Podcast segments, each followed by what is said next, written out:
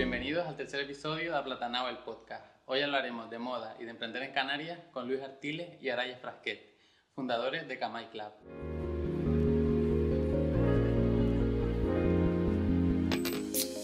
Bienvenidos, ¿qué tal estáis? Gracias. Muchas gracias. Muy bien. Encantado de estar aquí. Qué guay.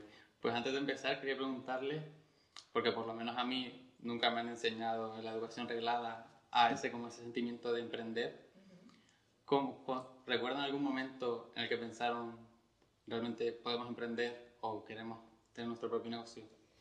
En realidad yo creo que la cultura de nuestra generación eh, no se ha inculcado incluso mucho eh, emprende. Crea tu propia idea, la puedes hacer realidad y puedes desarrollarla. Yo creo que es más, nos han enseñado a desarrollar en plan, mm, ¿quieres ser profesor? Profesor. ¿Quieres ser médico? Médico. No a tener tanta, a lo mejor, eh, curiosidad por desarrollar lo que a ti te gusta. Yo también personalmente en mi casa, eh, familia de autónomos, mi padre, mi abuelo, mi tío, todos son autónomos, entonces también he vivido un poco eh, esa- ese estilo de vida. Entonces, pues, Claro, que al final lo que nosotros vendemos es nuestro estilo de vida. Porque sí, tenemos una tienda, pero realmente todo lo que nosotros proyectamos ahí es cómo vivimos, cómo nos desarrollamos, cómo hemos crecido. Y también fue porque trabajamos en la moda ahora ya desde los cuatro años y yo con 18 empecé a trabajar de modelo, zapato, entonces también nos vendíamos a nosotros mismos. Eso también nos abrió un poco la mente a la larga de decir vamos a abrir algo, un negocio para vivir nosotros de nosotros mismos y, Y de nuestras ideas. Y ese fue nuestro emprendimiento, o sea, es como abrir nuestro mundo hacia la gente y encima con cosas que nos gustan, la moda, la música, todo eso. Las redes sociales. Pues mira, hablando de gustos, ¿qué, le- qué les inquietaba a ustedes de pequeños? Eh, empieza tú, que yo empezaba antes. Pues me inquietaba, o sea, yo sé, yo todos los recuerdos que tengo son de la música, o sea, quería ser músico, quería aprender a tocar instrumentos, a cantar, me inquietaba la música y en la música también, al fin y al cabo, la imagen es súper importante. Entonces eso hizo que la moda me interesara, pero nunca llegué a desarrollar esa inquietud o esa cosa de... Y eso que mi abuelo era, era sastre. Y aún así yo no tuve esa cosa porque como la moda era algo que no ibas a trabajar de eso, no te va a dar de comer, no es una posibilidad. La música como me gustaba tanto sí que intenté, pero la moda no, hasta que de repente apareció porque sí me empezó a interesar, pero de pequeño yo creo que solo la música.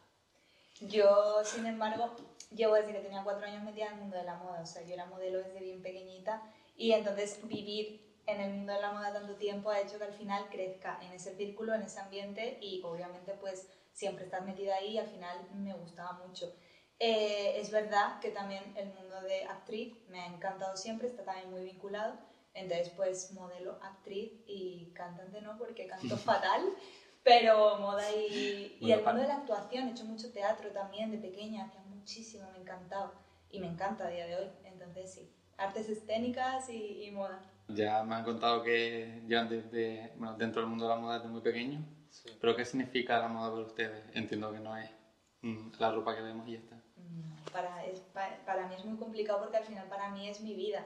Es como, sí, yo soy publicista, yo estudié publicidad y, me gusta, pero al final mi pasión siempre ha sido la moda. Entonces para mí es mi mundo, es en lo que yo siempre me he evadido, en lo que yo siempre he podido viajar gracias a eso, he podido aprender, he podido desarrollarme como persona también gracias al mundo de la moda. Entonces para mí es como sé hacer muchas cosas, pero creo que lo que mejor sé hacer es esto porque lo hago de corazón y porque me gusta. Entonces. Sí. Y la pregunta era... eh, ¿Qué significa la moda para ti?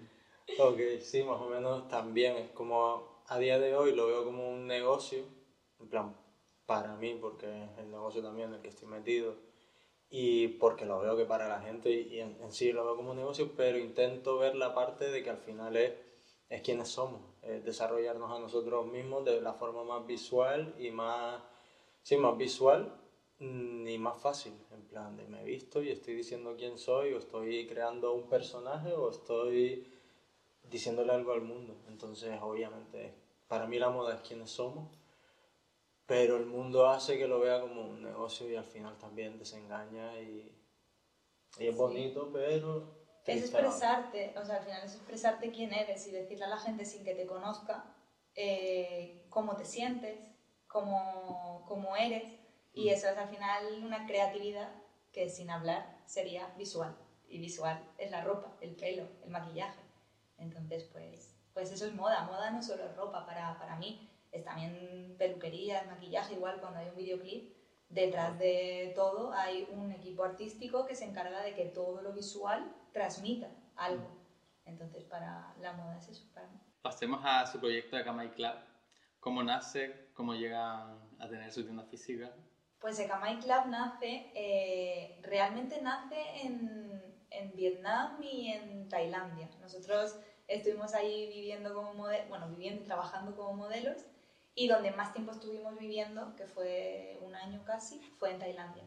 Y ahí empezamos a ver un montón de cultura de gente joven, alternativa, que abría sus propios negocios, que tenía tiendas de ropa customizada, incluso gente que se ponía en mercadillos a dibujarte, a ilustrarte cosas, y era como que guay, cuánta gente creativa que desarrolla lo que quiere. Y empezamos a, aún estando metidos en un mundo de fast fashion, porque éramos modelos, entonces todo lo que hacíamos, la mayoría estaba relacionado con la industria fast fashion. Pero Entonces- eso también nos hizo alejarnos cada Claro, vez más, el la realidad choque. encima, verlo. Estuvimos en China, entonces ahí lo vimos muchísimo, cómo se trabaja, cómo, cómo explotan a todo el mundo dentro de la industria de la moda. Trabajo, trabajo, trabajo, hora y ya está, eres un objeto, eres un, eres un maniquí. Sí, nos desengañamos muchísimo. Entonces Sí. fue como hay que, gracias a que vivimos eso también, de otra cultura, otra posibilidad dentro de, de la moda, porque al final es moda, sigue siendo moda, pero yo lo veo como la moda sana, ¿no? Como intentar ser lo más sanos o lo más concienciados posible, con lo que es una industria muy chunga. Sí, Con un choque de, de realidades. Estamos metidos en el fast fashion, pero esto no está bien.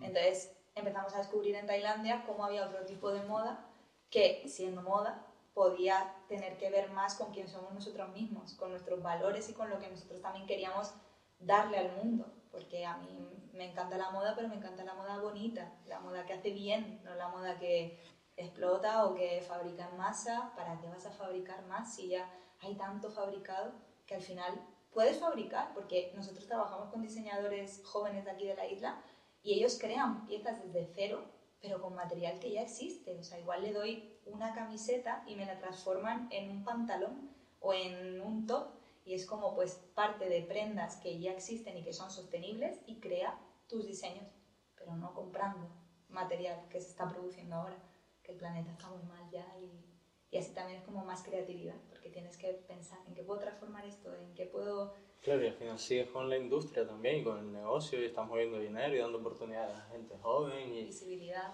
es que se puede, lo que pasa que obviamente no da tanto dinero, no interesa tanto. Los o- costes de producción son más caros también porque al final en la industria fast fashion se mueven con márgenes gigantes y producciones de me cuesta 12 céntimos fabricar algo y te lo vendo a 30 o a 40 y luego en rebajas te lo encuentras a 1,99 porque aún así me sigo llevando dinero.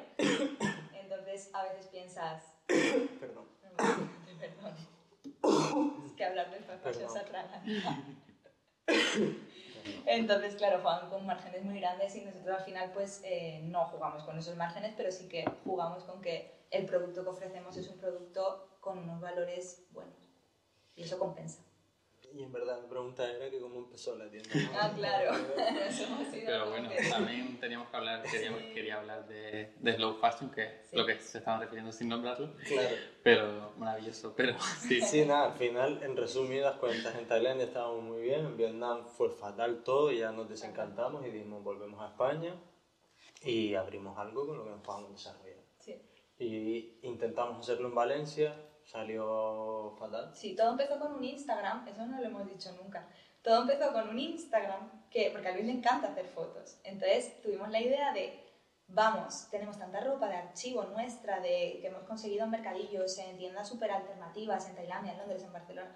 Entonces teníamos tanta ropa que dijimos, vamos a hacer fotos y lo que el modelo o la modelo lleve en la foto se venda. Entonces son prendas exclusivas y solo se vende lo que hay en la foto. Y empezamos así, eso empezó en Tailandia.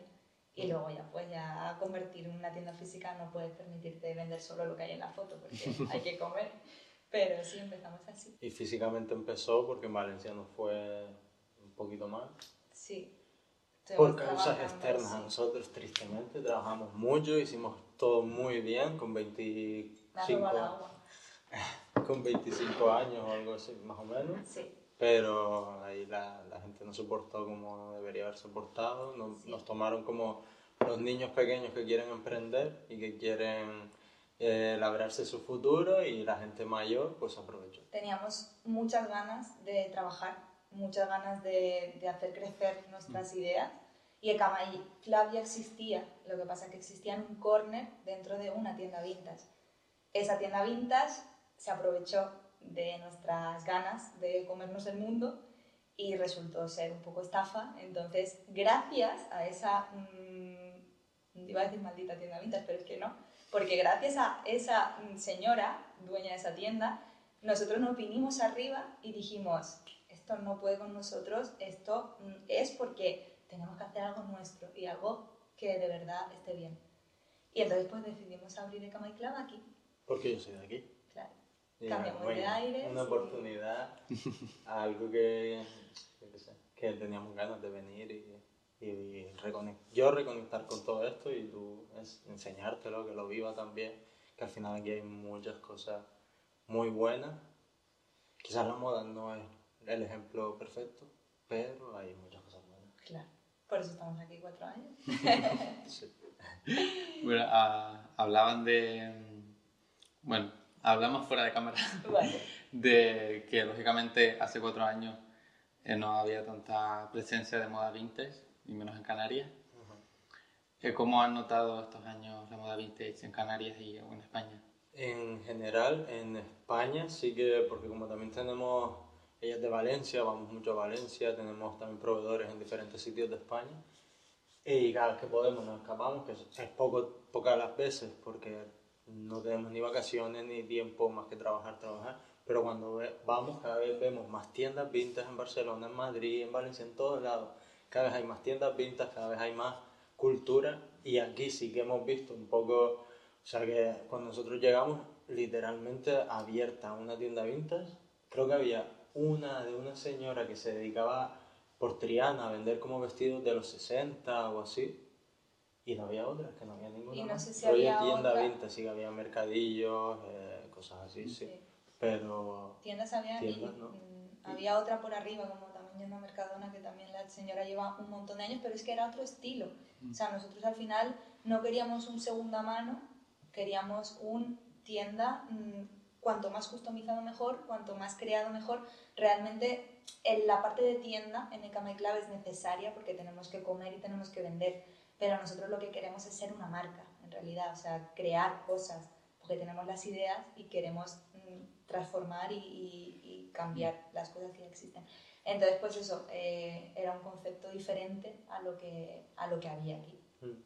Y sí que es verdad que hemos visto, pues a lo mejor que sepamos, habrán abierto 5 o 6 tiendas vintage desde que llevamos aquí y cada vez que abren algunas nos alegramos porque al final es dar, es dar cultura a la gente de aquí y que cada vez nos apoyemos más.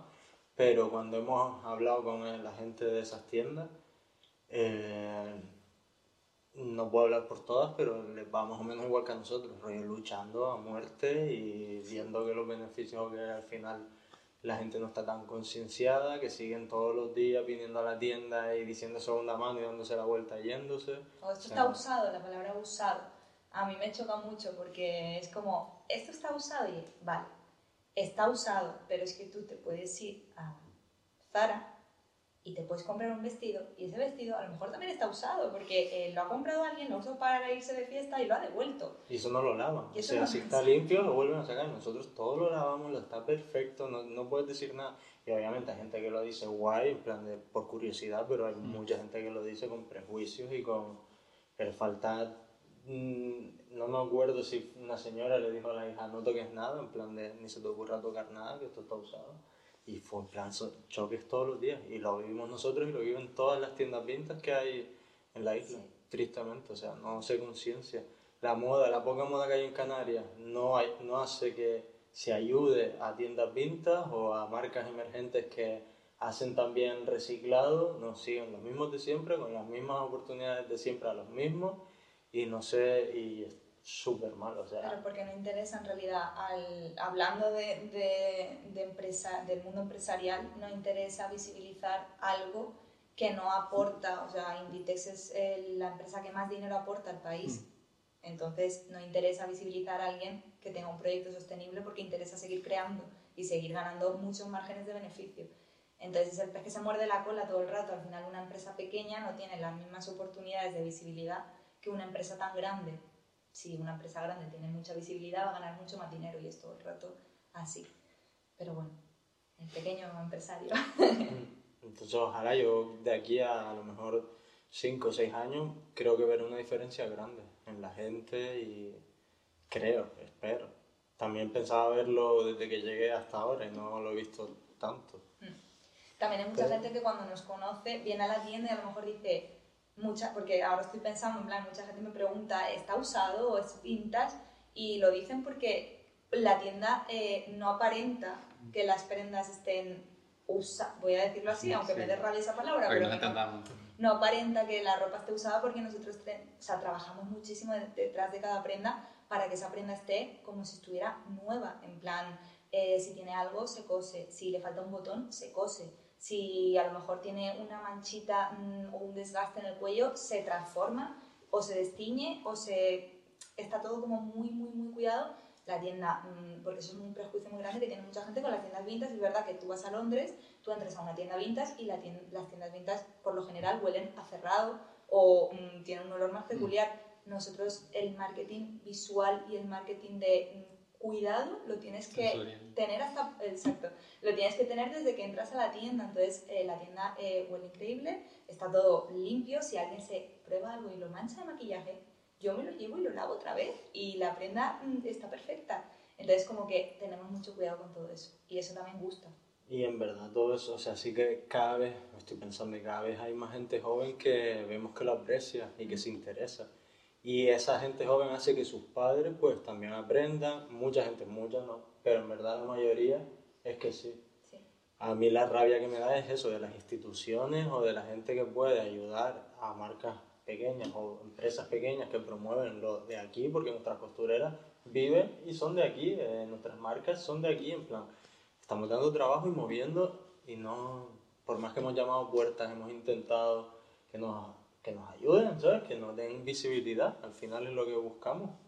Dentro de la moda, no sé, no, no ha pasado. Entonces entiendo que la gente tenga prejuicios, pero que industrias así tan grandes y, y gente que mueve los hilos no le interese lo sostenible y lo... No sí, es verdad que ahora gracias a TikTok y a, y a todas las redes sociales también estamos llegando a, por ejemplo, tenemos hicieron una entrevista en Cadena Ser y eso es muy guay en la provincia, pero gracias a las redes sociales, que también nos estamos trabajando muchísimo y que, y que al final es lo que toca, ¿no? Porque hay que actualizarse con la vida y si ahora el punto mayor de visibilidad es tener un TikTok mmm, currado, pues vamos a por eso porque, porque somos gente joven y estamos a la última. Quiero indagar un poco más en sobre todo eh, la, el estereotipo, bueno, sí, como la creencia de, bueno, como tú dices, que no esté usado. Bueno, no sé si ustedes saben detectar mejor como de dónde nace eso, porque yo, también, lógicamente, sobre todo de niño, es como, o sea, te viene solo ese pensamiento de como que tengo que comprar algo nuevo, claro. o como no sé, como que te... estrenar algo, la palabra estrenar, como tienes que estrenarlo.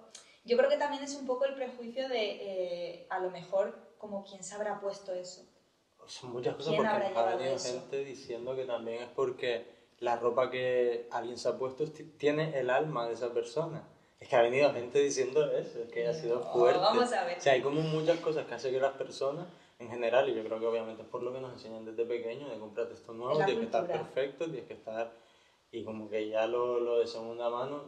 Está usado y es como no, no eres privilegiado para poder comprarte algo por estrenar sino como que la gente que a lo mejor eh, antiguamente se compraba algo usado es porque no tenía dinero, porque iba a un mercadillo y o le daban ropa porque su familia no tenía dinero y recogía la ropa de otros amigos o familiares. Entonces yo creo que es esa cultura, es cultural, ya te digo, o sea, en Holanda eh, eh, la, la- la gente joven lleva ropa de segunda mano y es- está mal visto comprar fast fashion. En países Cada vez así, más. Hay gente que a lo mejor compra Zara y esconde que ha comprado un Zara porque no Sí. está bien visto. Pero aquí falta. O sea, en Sí. España en general, no solo en las islas, en es España. cultural. Y ya te digo, o sea, una camiseta, eh, cuando dicen eso de que no, porque tendrá el alma de la...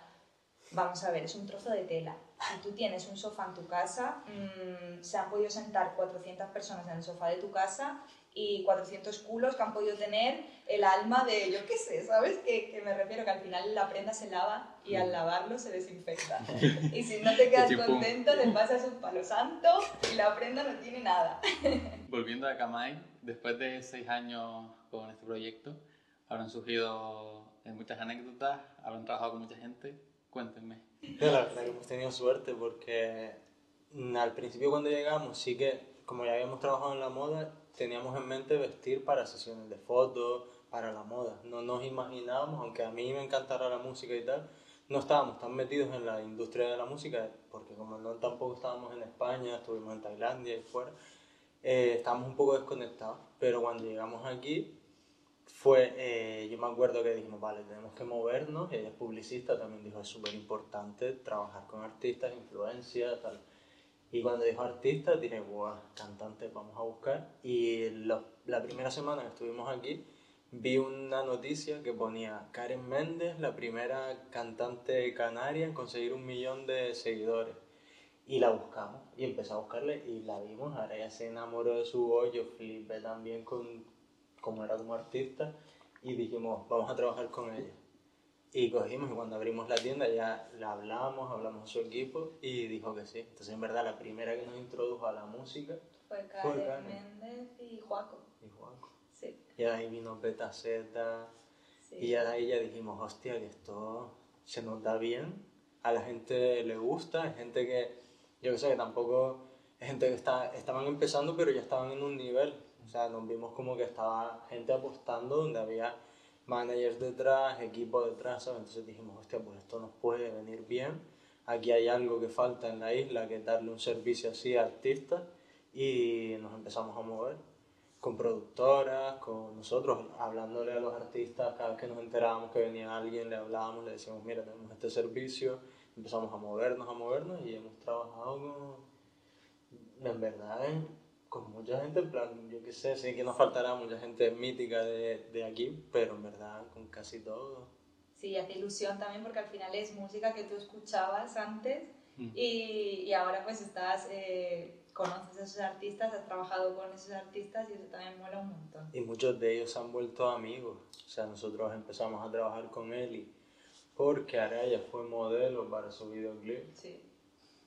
Y... Bueno, él ya había venido a la tienda Sí, incluso antes de entrar al Sí. programa que entró. Y, y luego volvió a la tienda. Lo de Eli fue muy gracioso porque volvió a la tienda después y yo ya la conocía de Operación Triunfo. Y me quedé así y digo, tú eres Eli, ¿no? Y dije, sí. Y ya empezamos a hablar, a hablar, a hablar y quedamos para tomar algo un día y ya Eli es de casa, o sea, Eli es hermana. Y con Karen, Y con igual. Karen igual. Era como la, la artista que teníamos que trabajar para nosotros desarrollarnos y al final es como hermana. Sí, ella, eh. Karen es... Cada vez que viene, ahora ya no está viviendo aquí, pero cada vez que viene se queda o en nuestra casa o nos vemos casi todos los días. eh, una condición que encima siguen contando con nosotros para trabajar, no solo amigos y ya está. Y que han vivido también el trabajo que hacemos, entonces ven el trabajo que lleva y lo, y lo valoran valoran. muchísimo. y eso es muy guay cuando, Mm. cuando se meten también en, en tu mundo y Y lo la valoran. Wolfa igual, La Wolfa- también por trabajo y al final de la familia. Sí, la Wolfa, la Wolfa es, es- Tiene que venir a este podcast. Yo le hablo, porque la Pues Wolfa esperemos que venga. La verdad que te hace un par de capítulos. Pues, Colaboradora, más bien. sí, sería un buen fichaje. ¿eh? Nosotros la tenemos ya fichadísima en la cartera porque, porque vamos. Te sirve para todo. La Wolfa es típico día que estás plof, pues es de las personas que te da una alegría, pero además mm, Pura. tiene luz. Para mí la Wolfa tiene luz. Ay, parece que, que seguro que lo va a ver y se va a estar emocionando, pero es verdad. Es una persona pura que tiene mucha luz y nos viene muy bien rodearnos de gente con luz. Gente- Sí, y gente artista también, eso ha hecho que... Y ellos mismos nos lo dicen en plan de que nosotros les hemos ayudado mucho a encontrarse, a encontrar su estilo y al final cuando encuentras tu estilo y lo desarrollas o te juntas con gente que hace por desarrollarlo, te sientes más libre porque te sientes más con más posibilidades de desarrollarte porque la gente alrededor lo está haciendo en cuanto a estilo, en cuanto a tal. Y eso ellos lo agradecen, pero es que al final es como ellos nos dan, nosotros les damos y, y ha sido una experiencia súper guay trabajar con, no sé, es que no te puedo decir con este, con este y con este, porque todo, aparte de que también todo el trabajo que hay detrás de los videoclips, que no solo son ellos, sino también son sus managers, como cada proyecto, cada proyecto es una película, gente diferente y no solo el artista. Pero yo que sé, ha sido muy guay trabajar con todos. Sí, con, el IMA siempre trabajamos. Y muchos de ellos es guay porque se fían de lo que hacemos, se atreven, en plan... Confían ya en... Es como ya hay algunos que ya sabemos, porque trabajamos siempre con ellos, el rollo que tienen y ya no hace falta que nos digan más qué, qué colores quieres o qué rollo, dónde lo vas a grabar.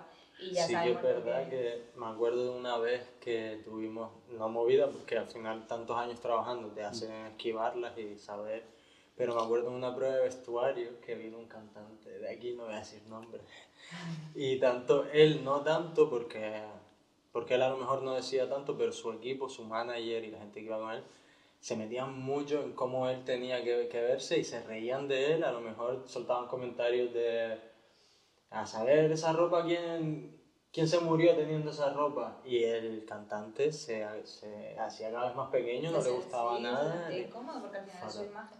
Pero bueno, esas son cosas que al final... Y después otro manager también que se portó fatal con nosotros. Pero esos son, da igual, pero esos son gente que al final... Que al final no son los artistas, eso esa es la pena, que los artistas son... Muchos de ellos son puros porque hacen arte, hacen música, es lo que tienen dentro. Y nosotros pero nos quedamos con los artistas. O sea, al final, quien está en nuestra vida es Karen Méndez, quien está en nuestra vida es Ellie Rosex, quien están, ¿sabes? Son los cantantes los que están con nosotros. Y hay muchos productores y muchos managers que han sido súper sí. guay. Sí, sí, gente de todo el equipo, ¿sabes? Que no, la cara visible obviamente es el, el cantante. Y a mí, por ejemplo, me ha hecho también mucha ilusión pues trabajar con Luz Cafune, me ha hecho mucha ilusión trabajar, eso fue como, wow, ya, ya, qué guay, o sea, la noche anterior estaba como una niña pequeña. Eh, trabajar con Sara Socas me hizo muchísima ilusión, o sea, a mí, mira, se me ponen los pelos de punta porque son gente que yo escucho. Dani Romero, que lo escuchábamos de pequeño, o sea, y conocerlo, se me súper guay también. Sí, muy buen rollo, muy buen rollo. muy guay. Y cuando los conoces es como que guay, o sea, mm, te he escuchado siempre, pero es que ahora es que te escucho más porque me, me encanta el rollo que tienes. Entonces son gente, sí, gente que, que mola, que vale la pena. Sí. Y sí, no sé si me escapa alguno más, pero obviamente ya los, los míticos que han sido Karen Méndez, eh, Joaco, Petaceta y Eli Rosex y Elima, son los que, los que más han hecho y en verdad, nosotros. Hemos trabajado con gente que está pegándola y gente que está empezando también, que nos ha hablado y seguimos trabajando con ellos. Y por ejemplo, Ward es un niño de aquí de la isla que también está ahora empezando. Y bueno, lleva tiempo, pero está ahora empezando a hacer más conciertos y tal. Y desde el primer momento ha confiado en nosotros y valora tanto lo que hacemos y, y, me encanta porque al final es gente joven que dice, quiero tener una imagen, apuesto por mi imagen, sé que es importante y voy con ellos, entonces eso es guay también. Sí, porque al final también hay gente que piensa un poco como nosotros, rollo, ellos hacen su arte y lo quieren enseñar a la gente de la forma más sana, más bonita para ellos. Y entre eso, para muchos de ellos es importante la moda y en sí la moda sostenible, la moda que tenga valores como la nuestra. Entonces ahí conectamos mucho y es como sí. cosas en común. Es guay también cuando ves crecer al artista eh, y tú le acompañas. Yo me acuerdo, me hizo muchísima ilusión cuando Petaceta vino la primera vez. O sea, esto fue un, un momentazo para mí que no se me olvidará nunca cuando vino con mami. Y después, sí, y vimos en el móvil mami y fue como, yo lloré, o sea, yo me emocioné mucho. Y después fue como, escuchaba a mami todos los días en cuarentena. Y fue como... porque ella lo vivió mucho también, Juaco también lo vivió mucho, es súper real. Sí, es real y es bonito. Entonces cuando ves a una persona tan emocionada y que confía en ti para un proyecto, pues eso te hace vivirlo de otra forma. Y ya te digo, o sea, Mami es un ejemplo, pero mmm, muchísimos vídeos, ¿sabes? También haber seguido en más videoclips con ella o con Karen en Viaje para el Pasado me fui a Madrid y ahí detrás había un montón de trabajo de cuatro días antes, eh, tía, mmm, hay un videoclip, eh, hay que, lo voy a grabar en Madrid, hay que hacer cuatro outfits, o sea, fue una locura. Y me acuerdo que el día de antes me dijo, ¿te vienes conmigo a Madrid? Y yo, eh, ¿vale? ¿Te, ¿Te, vienes conmigo a Madrid? Y me fui con ella a Madrid y, y la vestí yo, entonces esas cosas las vives mucho y las vives guay, o sea, son experiencias muy buenas. Bueno, ya que sacas el tema, lógicamente, eh, si sumas los factores de seis años más un proyecto personal, más que encima sois pareja. Ajá. Y eso te iba a decir, que pensaba que me ibas a decir lo de, como he dicho lo de bebés, te iba a decir, y tengo dos bebés, dos gatos. Y fue Bruno Mars. ¿Cómo, qué, cómo sales de este cóctel molotov? Eh, ¿Cómo influye en la salud mental? Pues es duro, es duro. Es duro porque, claro, son 24 horas los dos juntos, eh, te llevas el trabajo a casa, el trabajo está en casa, la casa está en el trabajo, o sea, al final es...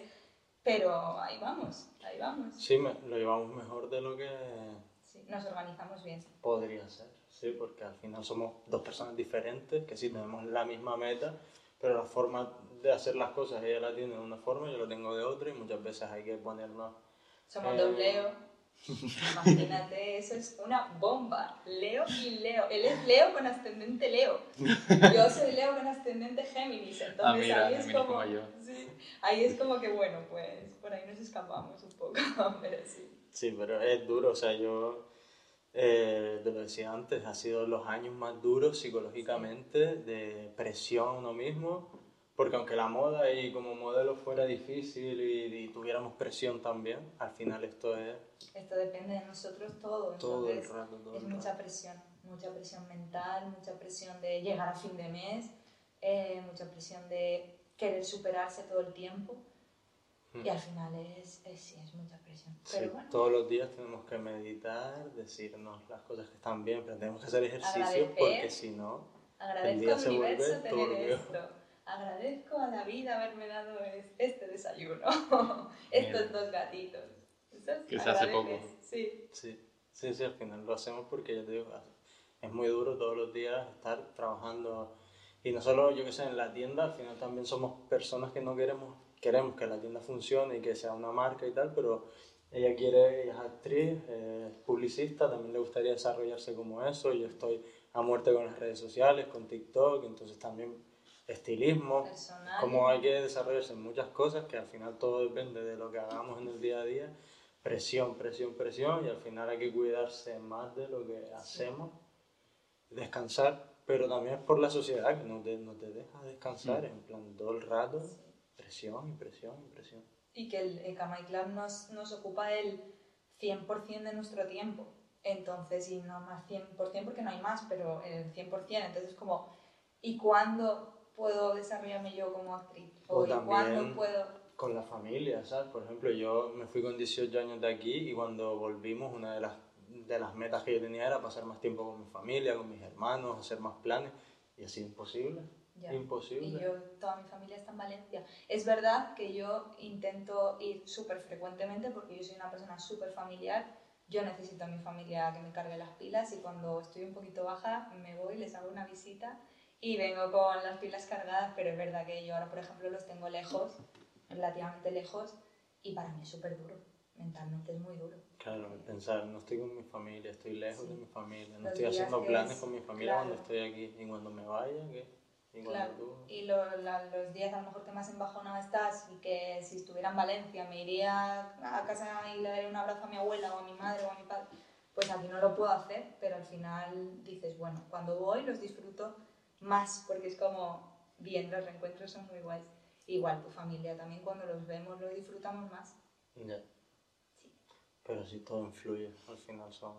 Todos nos, nos ponemos presión a uno mismo y metas que queremos cumplir y que por lo que sea se hacen más lentas y se te va la cabeza en plan, como quiero conseguirlo ya, si me lo estoy currando tanto, si me merezco tal, sí. Entonces hay que luchar todos los días con esos pensamientos, ya sean cosas que nos mete la gente o que nos metemos nosotros mismos. Sea, que son cosas...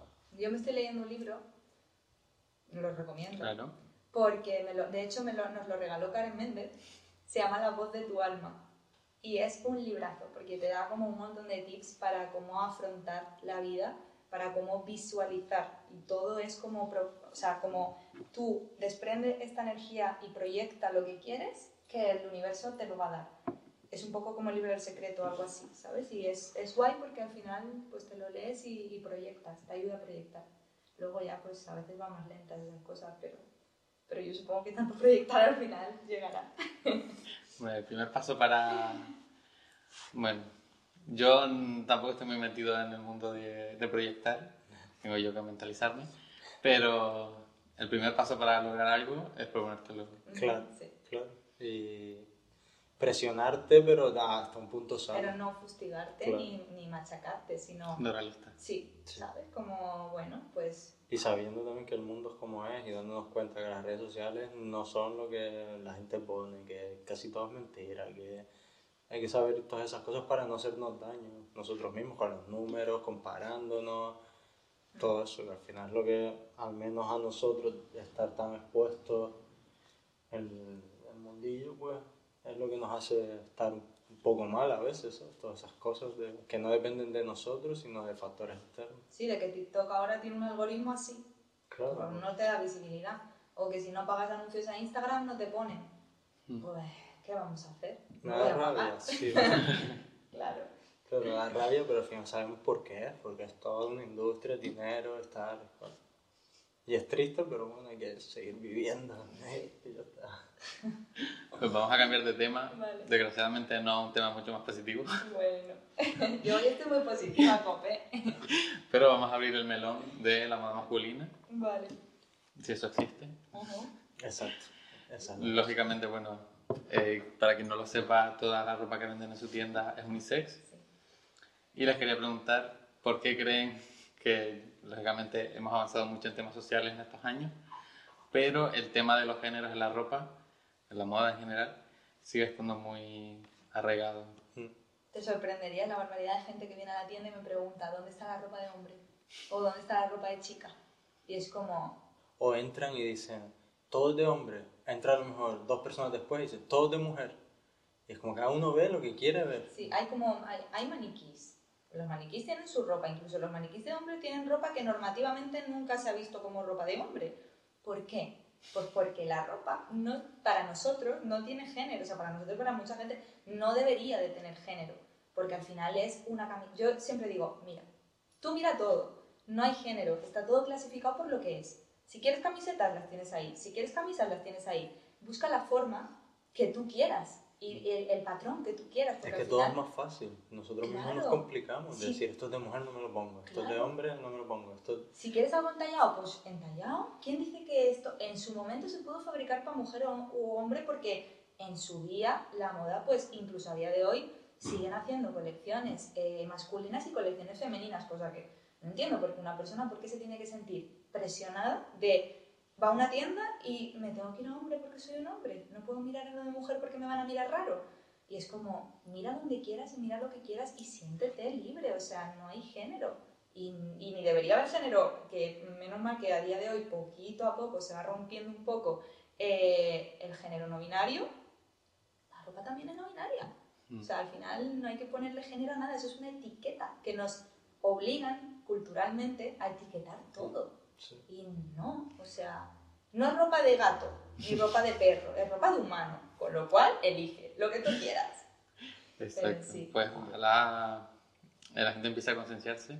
Sí. Y también mando un mensajito a, a las empresas que hacen campañas, eh, bueno, lógicamente adoptando el género no binario y demás, pero su tienda sigue estando dividida por hombres y mujeres. Claro, pero O porque sea, interesa, interesa vender más. O sea, al final, eh, perdona que hables que yo con este No, tema, sí. ahora soy yo la, la negativa, pero es que, o sea, creo que es para monetizar, porque al final Claro, eh, tú estás vendiendo una camiseta de hombre y estás vendiendo una camiseta de mujer, con lo cual monetizas doble, que si lo fusionas todo en uno y vendes una camiseta de un tipo.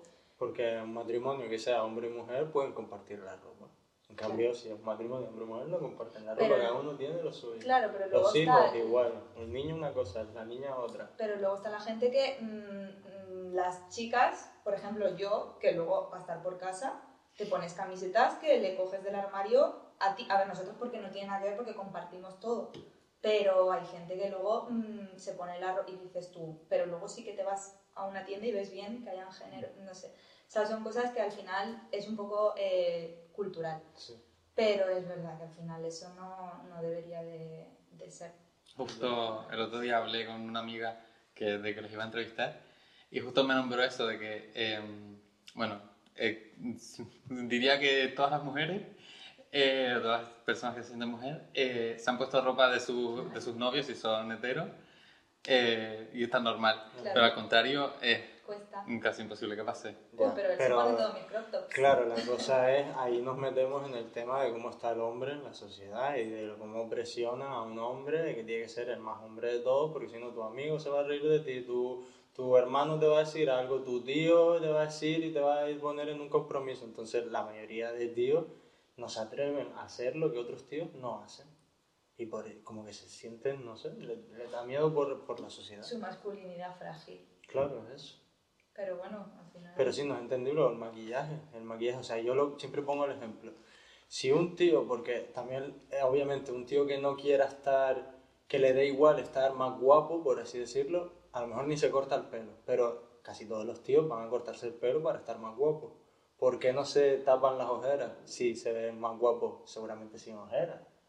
Porque taparte las ojeras de tía, no tiene sentido. No, y Si lo que quieres es estar más guapo, que más da que te tapes las ojeras, que te cortes el pelo. ese o vídeo que... se te viralizó a ti, el de me maquillo con, lo- con los productos de mi novia, y es que es verdad, o sea. Bueno, abrimos el melón de que los productos de hombres se llaman eh, ¿Por qué? fuerza, no sé Sí. qué. Muy fuerte. Mira, yo vi eso, es mentira. Si yo le iba cogiendo lo que usa esta mujer desde que desde hace 10 años que Sí. empezamos. Y es que no lo entiendo, en plan de yo cuando voy a los, a los supermercados o a los sitios a comprar algo y ves champú o ves cremas, dices tú, a ver, una crema de hombre, una crema de mujer, ¿qué tiene y qué tiene? En plan de, pues tiene ácido hialurónico, tiene no sé qué, tiene no sé cuánto, pues es que es lo mismo, te lo vas a poner en una cara. ¿Qué más da que tu cara sea Pues, de sé. hombre o de mujer?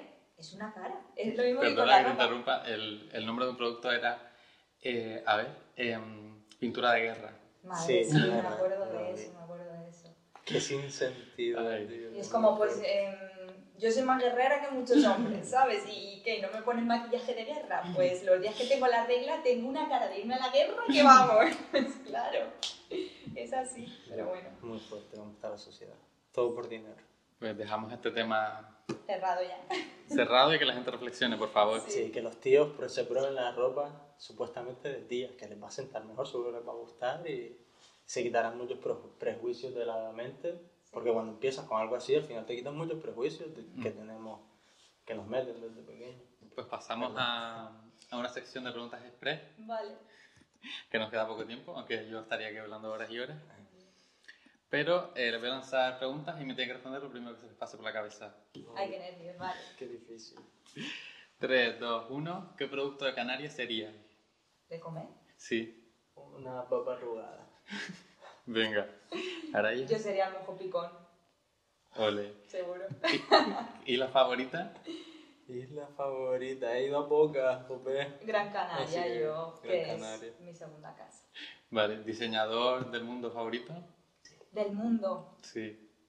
Alexander McQueen a mí siempre me ha inspirado muchísimo y David Delfín también, ha servido de gran inspiración. Yo me quedo con David Delfín. María Escote también me encanta. A mí me encanta. Eh, ¿Prenda favorita? Gafas de sol. 100%. cierto. Un bolso. ¿Prenda que tiene que volver? Yo es que eso es tan difícil porque para mí todo debería volver, debería irse y volver, e irse y volver. Bueno, una que recuerdes con nostalgia que ahora no se lleve. Es que todo se Es está que llevando. sí, todo se Ya, lleva, es que todo vuelve, pero... Vuelve. A lo mejor que vuelva con más fuerza las riñoneras, pero a lo mejor que sean gigantes. Riñoneras gigantes. Riñoneras Ahora gigantes. está el maximalismo a tope. Sí. Yo paso palabra porque es que, claro, mm, No puedes. No, no puedo porque yo todo no, lo que... puedes pasar palabras. No, sí puedo, porque yo todo lo que uso lo usaba, o sea, tengo muchas prendas de ahora que son de mi adolescencia o de mi infancia, Ya, entonces es que es difícil. es complicado. Pero a lo mejor algo que se llevaba en el 2015. Los piercing aquí. Lo iba a decir, pero es que no quiero que vuelva, ¿eh? eso no me gusta. Yo tampoco, a sinceramente, iba a decir. Te iba a decir Hola, los tatuajes sí, aquí, los tatuajes de mariposas, de ángeles, de... Los de estrellas. Aquí, en el hombro. No. Eso es muy ruta al bacalao de Valencia. ¿Marca canaria que recomienden?